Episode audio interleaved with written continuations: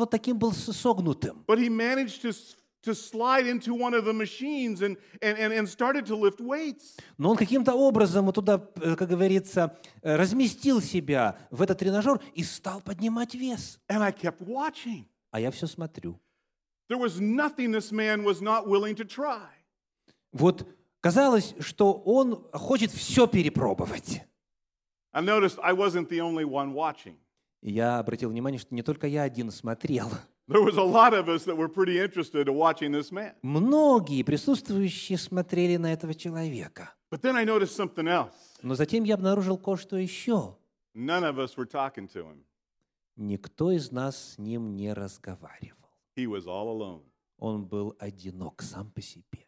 I've been back to the gym a lot, Я туда часто хожу, and I see him there all the time. И я постоянно его там вижу. He's usually all alone, Обычно он один, and very few talk to him. и почти никто с ним не разговаривает. But he goes about his day. Но вот он идет по своему дневному расписанию, And I've decided that I admire him very much и я, внутренне восхищаясь им, принял решение, because he doesn't let what people look at and stare at stop him from what he wants to do. Вот он, он такой человек, который не останавливается и хочет осуществить то, что желает, несмотря на мнение окружающих. And the rest of us just stare. А остальные просто смотрят. It's kind of like in our scripture reading today. Это похоже на отрывок Писания, который мы будем читать сегодня. There was a lady Была женщина, who came to church. которая пришла в церковь.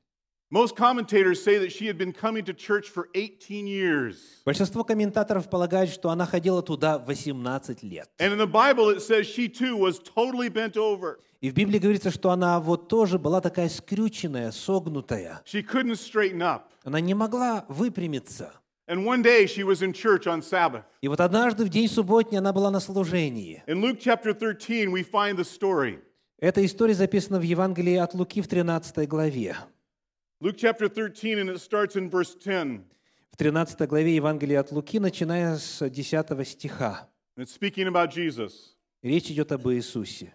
Now he was teaching in one of the synagogues on the Sabbath. В одной из синагог учил он в субботу. And behold, there was a woman who had a spirit of infirmity 18 years and was bent over and could in no way raise, her, way raise herself up. Там была женщина, 18 лет, имевшая духа немощи. Она была скорчена и не могла выпрямиться. But when Jesus saw her, he called her to him and said to her, Woman, you are loosed from your infirmity. Иисус, увидев ее, подозвал и сказал ей, «Женщина, ты освобождаешься от недуга твоего». And he laid her hands on, he laid his hands on her, and she was healed. Он возложил руки на нее, и она исцелилась.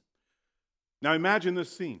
Представьте себе эту картину. Jesus is teaching in the synagogue from the front on a Sabbath day. Иисус с центра, с, э, спереди преподает Слово Божье в синагоге. We know from our Bible reading that Jesus regularly went to the synagogue. Библия сообщает, что Христос обыкновенно ходил в синагогу. It is interesting to note that this is the last time we hear of Jesus being in the synagogue. Но интересно отметить, что это последнее упоминание в Библии о посещении Иисусом синагоги. That doesn't mean he never went again. Это не означает, что он больше не, не- ходил в синагогу. Но это означает, что после этой истории в Библии больше нет упоминания о посещении Иисусом синагоги. И вот во время проповеди он видит эту женщину, totally bent over. полностью согбенную. My guess is, in my mind's eye, I think of her sitting in the back of the, the synagogue. А, В своем воображении я рисую ее сидящей на последней скамейке в синагоге. Back in the day, they, they didn't have as respect for women as we do today. В то время, к сожалению, к женщинам не с таким большим уважением относились, как э, сегодня. They would have been separated as well. Также было разделение, But now she's sitting back there where she sat in the same pew for 18 years. И вот представьте себе, она сидит там, на женской половине синагоги, там, где сидела эти все 18 лет. The second thing we know about that era is that if you had some kind of an illness, they thought of it as a curse of God. Мы также знаем, что в ту эпоху считалось, что если человек как-то физически в чем-то ущербен, это есть проклятие свыше. So in my mind, I, I think she was a little bit like my man in the, in the YMCA. Потому в- я провожу параллель между нею и вот этим старичком, которого я видел в YMCA. Everybody's looking at her. Все на него смотрят. They're probably ignoring her, Возможно, ее игнорируют, скорее всего, and they know that she's been cursed of God. и полагают, что она под Божьим проклятием. Pretty major deal that this ha- has happened to this lady. То есть вот то, что с ней произошло, это очень значимо. But the cool thing is, is Jesus stopped in the middle of his sermon.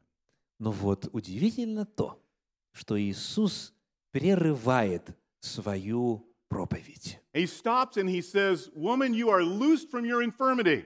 Он останавливается и говорит, женщина, ты освобождаешься от своего недуга. Now, we don't know if he actually left the front of the s- a synagogue or if he called her up, but it says that he put his hands on her. Писание не сообщает, подошел ли он к ней или пригласил ее подойти к нему, но сказано, что он руку свою возложил на нее. Он обратился к ней и сказал, ты исцелена. Очень интересно отметить, что нигде в Библии не сказано, что она просила исцеления. It doesn't even say that she even believed in him. Нигде не говорится даже о том, что она верила в Него. Не говорится о том, что она считала себя достойной этого исцеления. Просто говорится, что Христос прекратил то, чем занимался в тот момент, и сказал, ты исцелена.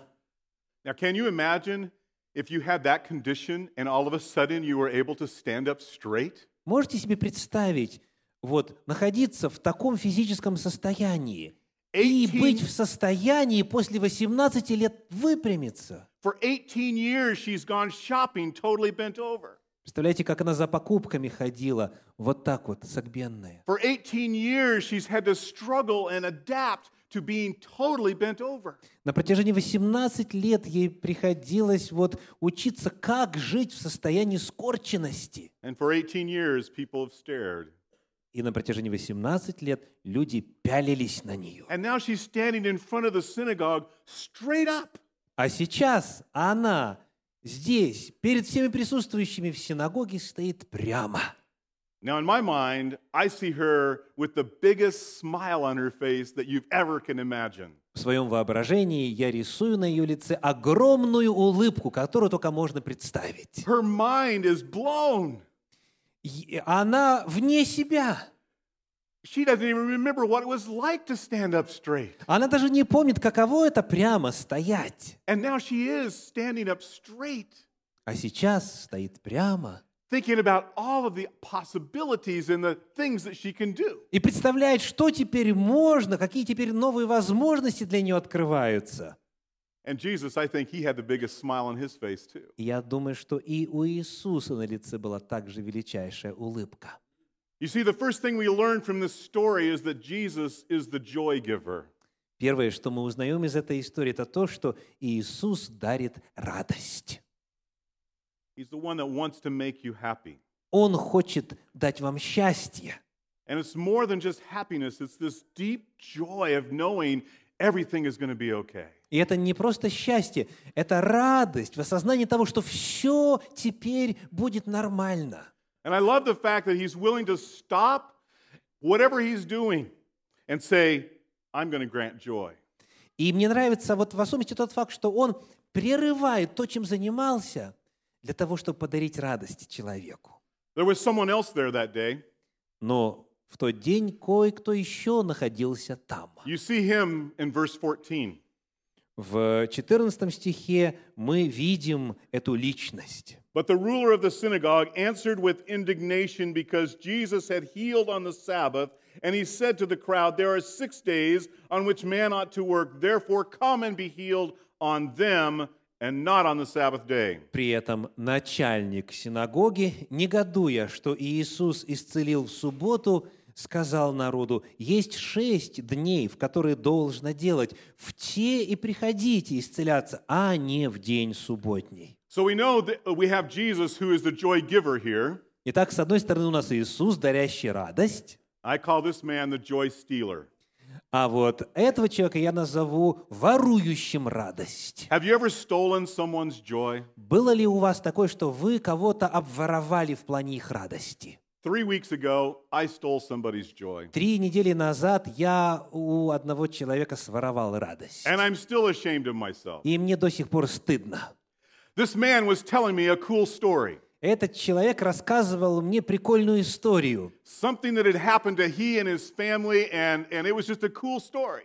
Вот нечто, что с ним произошло, с его семьей произошло, это была на самом деле классная история. And he's laughing and giggling and telling me this funny story. Вот он, он смеется и радуется во время этого рассказа. And I don't know what came over me, И не знаю, что на меня нашло, but I stole his joy. но я украл у него радость. Because I said, Yeah, that happened to me once. Я сказал, а, со мной такое тоже было. Poof, Опс, joy is gone. радость исчезла. I know I'm not the only one that's done that, Я знаю, что я не единственный виновный в таком грехе. but I stole his joy. Но вот я украл у человека радость. This man was a joy stealer. Так вот этот вот начальник синагоги, он был вором радости. He saw things in his synagogue that he didn't like. Он увидел нечто в своей синагоге, что ему не понравилось. And he said, Stop it. И он сказал, а ну-ка прекратить. Here is a woman happy. She's straight. She's healed. And he goes, That ain't right. Вот женщина, выпрямишься, счастливая, радостная. Он подходит и говорит, нет, так неправильно. He's worried because the order of service got messed up. Он беспокоится, потому что нарушен ход служения. He's worried because it wasn't done the way he thought it should be done. Он беспокоится, потому что сделано было не так, как ему казалось правильным. He's worried he's going to get in trouble because the law was broken. Он переживает, что он теперь попадет в проблему, потому что закон вроде бы был нарушен. Now, it was a man made law, Но это был человеками придуманный and they had a закон. lot of them regarding how you kept the Sabbath. И в отношении соблюдения субботы у них много было таких законов. Я думаю, что евангелист Лука, который записал этот отрывок, особо был в этой истории заинтересован. Because Luke was a doctor, Потому что он, как вы знаете, был врачом. И ему необходимо было следовать всем этим придуманным правилам.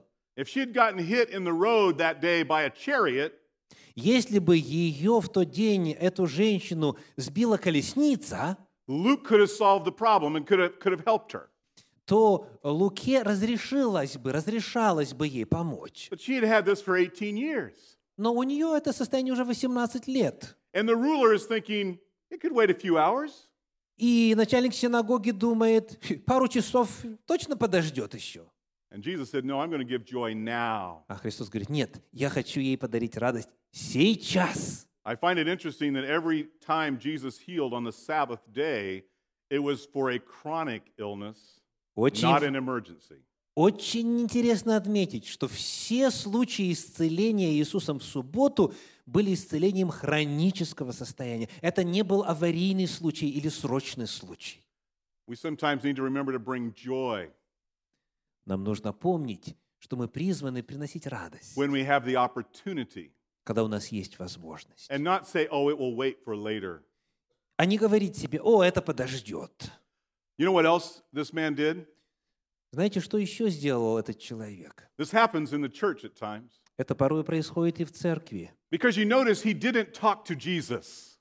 Потому что интересно обратить внимание на то, что он не обратился к Иисусу. He talked to everybody else but Jesus. Он ко всем остальным и со всеми остальными разговаривал, но не с Иисусом. He, he, he didn't go up to Jesus and say, hey, can I talk to you for a moment over here? Он не, не- не сделал так, не подошел ко Христу, не сказал, слушай, можно с тобой наедине поговорить кое о чем? No, he, he, he tried to steal the pulpit back. Нет, ему важно было снова кафедру себе He вернуть. stood right up and he said, this is wrong. Он поднялся и во всеуслышание сказал, нет, это неправильно. Sometimes we see this in the church. Такое иногда и в церкви происходит. People try to steal their joy, Люди воруют радость. but they talk to everybody else except for the one that they're worried about. Но говорят с кем угодно, кроме того человека, за которого они якобы волнуются и переживают. And that is not the biblical way. Но это не библейский путь. Если вам хочется у кого-то своровать радость, вначале поговорите с этим человеком о том, что вам представляется stealer. Итак, этот начальник синагоги был вором радости. He was stealing the joy, and he was stealing it without talking to Jesus. Он воровал радость, он не разговаривал с Иисусом, He was stealing it from this woman who's standing there now, all happy, and now she's confused whether she should be happy or not. он обворовал эту женщину, которая была наполнена счастьем, а сейчас наполняется неуверенностью, имеет ли она право на него, на это счастье или нет.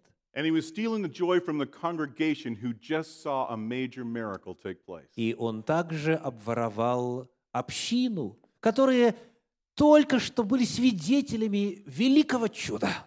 And frankly, he was trying to steal the joy from Jesus who had just done the miracle. И, откровенно говоря, он пытался и Иисуса Христа обворовать, его лишить радости вследствие этого чуда. And no, you can't steal joy from God because he knows how to do the good works. Но у Бога радость украсть невозможно. Он знает, как делать добрые дела. You see, I think there's a difference sometimes between church people and Christian people. Я думаю, что есть разница порою между церковными людьми и христианами. See, church people, they care about rules and regulations and, and making sure everything's done the way we've always done it. Церковные люди постоянно переживают о том, чтобы в церкви все было по правилам, которыми, которым мы следуем уже многие годы. And Christian people care about listening for the Spirit of God guiding and leading and giving joy when, when God's Spirit leads you there. А христиане всегда слушают голос Духа Святого. Они ищут Его руководство, чтобы подарить радость, когда в этом есть нужда.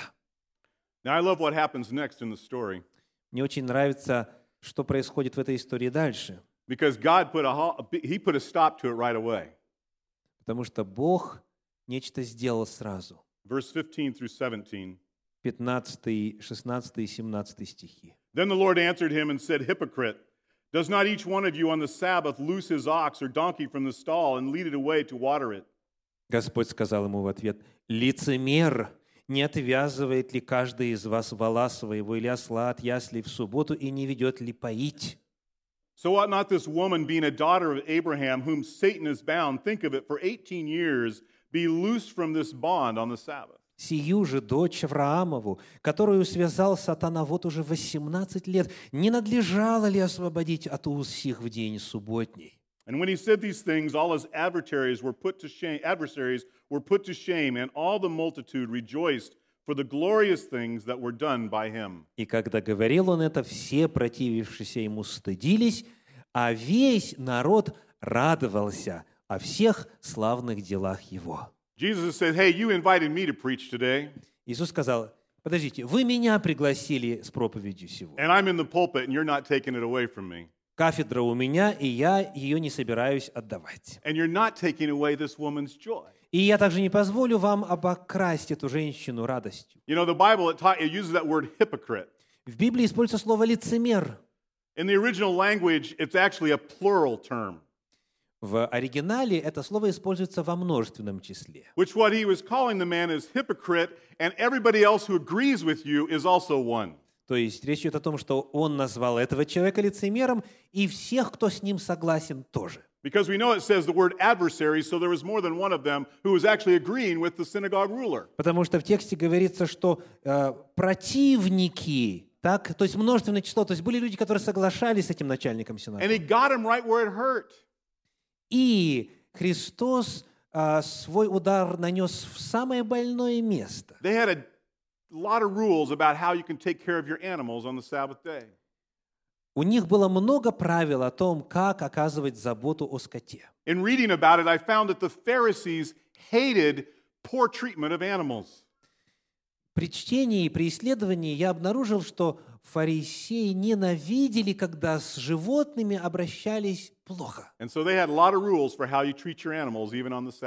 Потому у них было много правил в отношении того, как заботиться о животных именно в субботу. You could haul water for your animals, То есть можно было воду возить для животных. but you couldn't hold a bucket to have your animal drink out of the bucket because that would be a sin. Но нельзя было держать ведро с водой, из которого животное бы пило, потому что это считалось грехом. You notice how it said he, you could lead your animals out. По- Обратили внимание, в тексте написано, вы выводите своих животных поить. And what they would do is they would lead them out all in a line, all tied together, so they wouldn't have to work too hard. И потому что происходило, животных привязывали вот так вот рядочком и выводили их сразу, чтобы было меньше действий, меньше работы. They were hypocrites. Они были лицемерами. They would take better care of their animals doing daily duties with their animals, but they wouldn't take care of this woman. То есть они заботились о своих животных, ежедневные обязанности осуществляя и в субботу, но только не по отношению к этой And all they женщине. gave her was judgment. Все, что она от них получала, это осуждение и критику. And unfortunately, like me, staring at her probably all the time. И, к сожалению, подобно, возможно, и мне, только пялились на нее постоянно. We've learned about Jesus, who's the joy giver. Итак, мы видим здесь Иисуса, дающего радость. We've learned about those who are joy stealers. Мы увидели тех, кто ворует радость. Но мы узнаем также, что Иисус является защитником радости. И Он говорит, нет, я не позволю вам воровать чью-то радость. Вот вам радость вновь. И текст говорит, и весь народ, все множество радовалось о всех славных делах Его. Вот а, в тот день это была радостная синагога. They were happy that Jesus had stopped the service. Они были рады тому факту, что Иисус а, прервал богослужение. And they saw the joy that was in that woman's life, and they also had the same joy. Они видели радость в жизни этой женщины и сами обрели радость также. This morning, we had that right here today. Вот сегодня утром мы также испытывали радость. We stopped the service right here today. Мы также остановили богослужение. We did it different here today than we normally do, I'll bet you. Мы сделали сегодня чуть по-другому, нежели чем обычно. Because there was a woman who joined this fellowship and was celebrated here today. That is a joyous event. Потому что сегодня мы были свидетелями того, как одна сестра стала официально частью церкви. И это радостное событие. And we had flowers, У нас были цветы, we had a certificate, сертификат о we had a крещении, Bible, Библия в подарок and we had special music. и специальное песнопение. You guys do that better than any church I've ever seen. Знаете, у вас это получается лучше, чем у любой другой церкви, где я бывал. And I, and I was sitting right down here and I am just smiling with joy. И я вот сидел здесь на, переднем, э, на передней скамейке и просто улыбался от радости. Because I'm sitting here, this is a celebration. Потому что это было именно празднование. This is giving joy. Это радость. You know, the story wasn't done there.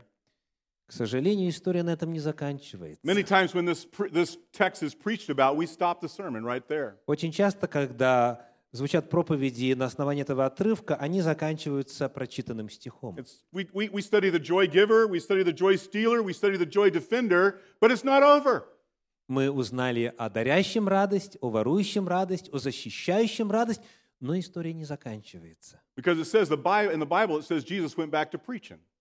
Потому что Библия говорит, что Христос дальше продолжил свою проповедь. In verse 18, it says, Then he said. В 18 стихе написано «Он же сказал». And sometimes we think this is a whole separate time, but it's connected, it's all part of it. И может создаться впечатление, что это ка- какая-то другая история, но на самом деле нет, все очень связано. Then he said in verse 18, What is the kingdom of God like, and to what shall I compare it? Он же сказал, чему подобно Царствие Божие и чему подоблю его? It is like a mustard seed, which a man took and put in his garden, and it grew and became a large tree, and the birds of the air nested in its branches. Оно подобно зерну горчичному, которое, взяв человек, посадил в саду своем, и выросло, и стало большим деревом, и птицы небесные укрывались в ветвях его». Most of the time in Christian circles, when we talk about the mustard seed, we think about it as being something of faith. Очень часто, когда в христианских кругах идет речь о горчичном зерне, то, как правило, э, говорят о вере. This isn't about faith, Но здесь не о вере речь. it's about what the kingdom of God is like. Это о природе Царствия Божия. It says it may start small, Сказано, оно может быть малым поначалу, but then it grows up and it becomes a benefit and a joy giver to everybody around. Но потом оно растет и становится преимуществом и благословением, и источником радости для всех вокруг. Words. Иными словами, христианская община должна расширяться, It should have branches on it. а у нее должны быть ветви, It should be a benefit to all the places in the garden. она должна быть благословением для всех вокруг. I recently had to go to the desert to, for some meetings that the NAD had sent me to. А Недавно я был на встрече, организованной нашим отделением в пустыне. And I'm leaving a place like this with huge trees. И вот э, представьте, я оставил э, вот наше место с вами, где огромные деревья. And I land south of here in the desert. И вот полетел на юг и приземлился в пустыне. It's 109 degrees. 109 градусов по Фаренгейту. And you know what I'm looking for? Как вы думаете, чего я ищу? I'm looking for shade. Тень мне нужна. And there's not a tree in sight. А ни одного дерева нет рядом. Little tiny bushes about this tall. Маленькие низенькие кустики, только и No всего. shade. Никакой тени. The Christian church Христианская церковь is supposed to be like the kingdom of God that benefits people all around. должна быть царствием Божьим, которое приносит пользу всем вокруг. It expands joy. Христианская церковь расширяет и распространяет вокруг радость. We don't just keep the joy to ourselves. Мы не просто радость удерживаем у себя. That joy springs up and grows and, and benefits all who will see it. Эта радость распространяется, растет и приносит пользу всем, кто видит. I thought of a story this morning. Я вспомнил одну историю сегодня утром. You were, you were talking about your orchestra. Вы говорили о вашем оркестре. And I always love the music uh, that you uh, provide. И мне всегда очень нравится музыка, в том числе и та, которую вы э, выдаете. Something caught my ear this morning. Но вот сегодня кое-что, а, то есть мое ухо кое-что уловило. It said, uh, if you want to join the orchestra, we'll buy the instrument for you. Сказано, что если вы хотите присоединиться к оркестру, то центр оплатит. Did I hear that right? Правильно ли я услышал? Yeah, okay. I wish you'd been around when I was young, Жаль, что вас не было, когда я был маленький. because my church didn't do that. Потому что моя церковь такого не делала. My mother scraped together $25 once, Моя мать наскребла однажды 25 долларов and she, and she found an old piano. и нашла старое пианино. And I learned to play the piano on a $25 piano. Я вот на этом 25-долларовом пианино учился играть. I always wanted to play the trumpet. Мне всегда хотелось научиться играть на трубе, Never any money for a trumpet. но денег не было. I begged for a guitar. Я умолял о гитаре. No money for a guitar. Нет денег на гитару. I went to a garage sale once Однажды попал я на, на гаражку and I bought for a dollar и за доллар приобрел a broken ukulele. поломанную укулеле And I fixed the ukulele. И исправил ее And I learned to play the ukulele. и научился на ней играть. But do you know where it really started for my love of music? Но для меня любовь к музыке началась с другого. My grade school teacher, who is 100 years old today, Мой преподаватель начальных классов, которому сегодня исполнилось сто лет. we were getting ready for our Christmas program at our church school. Когда мы готовились к рождественской программе в школе, And he said to us, We have a secret. Он нам сказал, у нас есть секрет. You cannot tell your mom and dad. Родителям, папе и маме нельзя об этом сообщать. We're going to prepare something special for Christmas this year. Мы кое-что особенное для этой программы приготовим в этом году. And so we all agreed we would keep it a secret. И мы все договорились, что будем молчать. And he went and he pulled back this box of things that he had there. И вот он извлек из э, с одного места ящик And he started to pull out soda bottles. и стал извлекать э, газированные напитки, They were the glass bottles. э, стеклянные, из-под газировки. That shows how old I am. Вот это говорит кое-что о моем возрасте. And he started to hand those glass bottles, those glass soda bottles, to all of the young people. И вот он начал раздавать эти бутылки из-под газировки молодым людям, ребятам. Each of us got each of us received two bottles. И каждый из нас получил две бутылочки.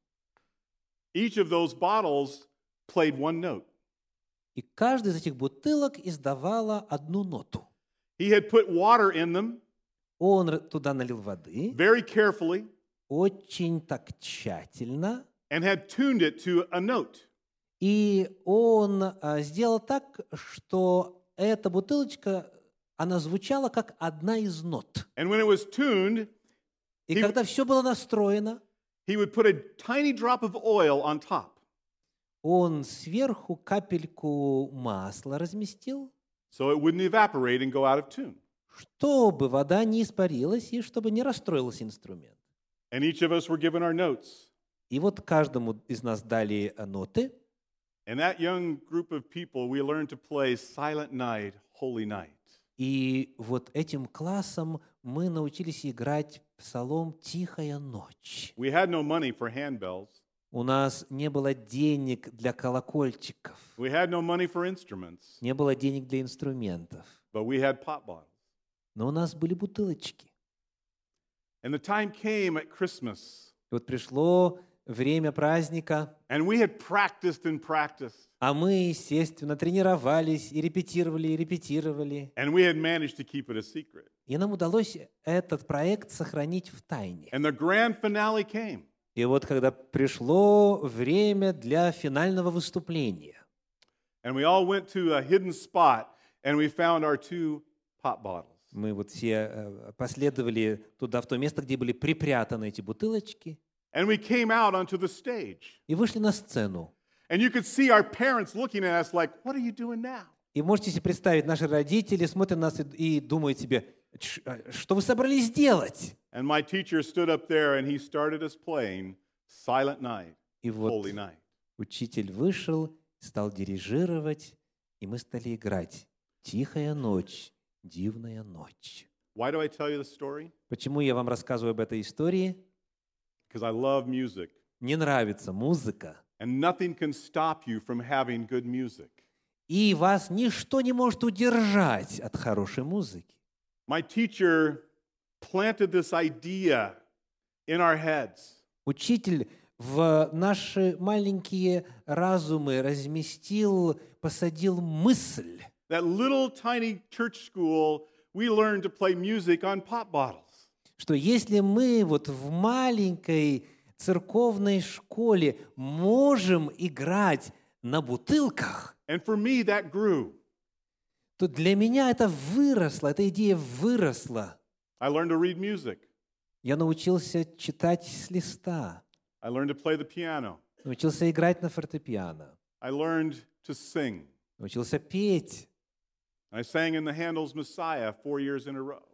Я четыре года вот исполнял произведение а, Генделя «Мессия». You see, that little mustard seed that he planted grew to where it benefited me, and hopefully it ben- benefits others as well. Вот это маленькое горчичное зерно, которое учитель посадил, оно росло и, и стало приносить пользу и мне, и окружающим. You see, when we invest in our people, when we invest in people, that seed grows and the kingdom of God grows because we're expanding joy. Когда мы инвестируем в людей, в детей, это позволяет расти Царству Небесному, и это увеличивает меру радости.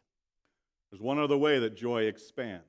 Есть еще один способ расширения радости. And it's in the second story Jesus told that day. И это во второй истории записано, которую поведал Иисус в тот день. Verses 20 and 21. Стихи 20 и 21. And again he said, To what shall I liken the kingdom of God? Еще сказал, чему уподоблю Царствие Божие? It is like leaven, which a woman took and hid in three measures of meal till it was all leavened. Оно подобно закваске, которую женщина, взявши, положила в три меры руки, э, муки, доколе не вскисло все. The story of the mustard seed is about what the visible kingdom of God see, what the people see of the visible kingdom of God. История о горчичном зерне показывает видимое расширение Царствия Божия на земле. He tells us that we can also help expand joy by the stuff we grow inside of us. Но здесь Иисус также помогает нам понять о том, что мы можем взращивать радость внутри. I like to cook. Мне нравится готовить. I'm actually pretty good at it. Фактически у меня довольно неплохо получается. Tomorrow, I'm cooking for my home church. Завтра я готовлю для церкви, членом которой являюсь. My wife asked me, Will you cook for 60 people? Моя жена говорит, можешь приготовить э, э, обед для 60 человек? No problem. Без проблем. I hate to bake. Но мне не нравится выпечка. Cooking is one thing, Готовить пищу без baking проблем, is another thing. но вот выпекать что-то – это like- нечто совершенно I иное. don't like that. Мне это не нравится. But I decided I was going to learn. Но я решил, что я все-таки научусь. Have you ever baked bread? Когда-нибудь хлеб выпекали? Man, that's hard. Это трудное дело. I am not a patient man. Мне терпения не хватает. I don't like it at all. Мне это не нравится. But I've learned a lot. Но я многому научился. A very little yeast Маленькая частица закваски, makes a lot of flour grow. а она огромное количество муки увеличивает в размере. You don't see it working. Не видно, как это работает. I'm not even sure how it does it. Я даже не уверен, что там именно происходит, But it does. но оно растет. And Jesus said, The kingdom of God is like that little thing inside that starts making an impact that people outside know something good is happening. Иисус Христос говорит о том, что Царствие Божье подобно вот этому внутреннему процессу, когда внутри что-то начинает происходить, и люди снаружи замечают. When we plant Jesus inside of us, Когда Иисус размещается внутрь человека, it changes the way we think, это изменяет наш мыслительный процесс, changes the way we act. изме- изменяет то, как мы ведем себя. And where we're tempted to be joy stealers, that takes it away. И если у нас есть искушение обкрадывать людей в отношении радости, And, это исчезает. and when we do steal somebody's joy, we apologize quickly. И если вот мы все-таки кого-то обворовываем в этом отношении, мы приносим извинения тут же, because Jesus is changing us from the inside out. потому что Иисус изменяет нас изнутри. I love the Lord. Мне нравится Господь, я люблю Господа. I love the fact that He's a joy giver. Я люблю тот факт, что Он есть даятель радости. I love the fact that He defends joy Не from the на- joy stealers. Мне нравится, что Он защищает радость от тех, кто ее хочет украсть.